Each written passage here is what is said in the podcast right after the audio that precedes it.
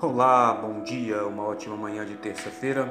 Passando aqui para mais um podcast Gotas da Verdade. E o tema de hoje é Seja Forte.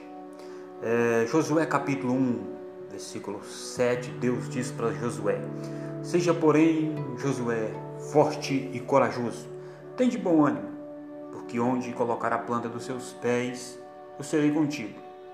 É, quando eu olho para essa passagem, eu vejo em todos os eventos da vida do ser humano, tenhamos que ser fortes, passar pelas adversidades de uma forma congruente e resiliente.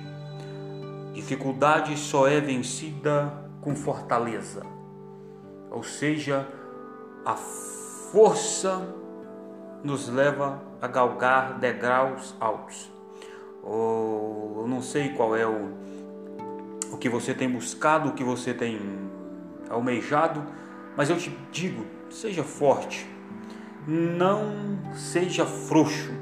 Né? A Bíblia diz: não mostrai frouxo no dia da angústia.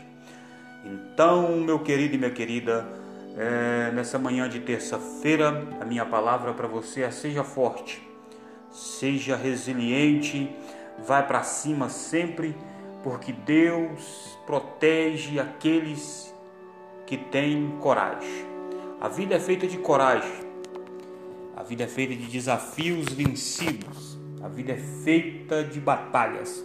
E batalhas se vencem com determinação. A palavra do dia é determinação. Seja forte e corajoso.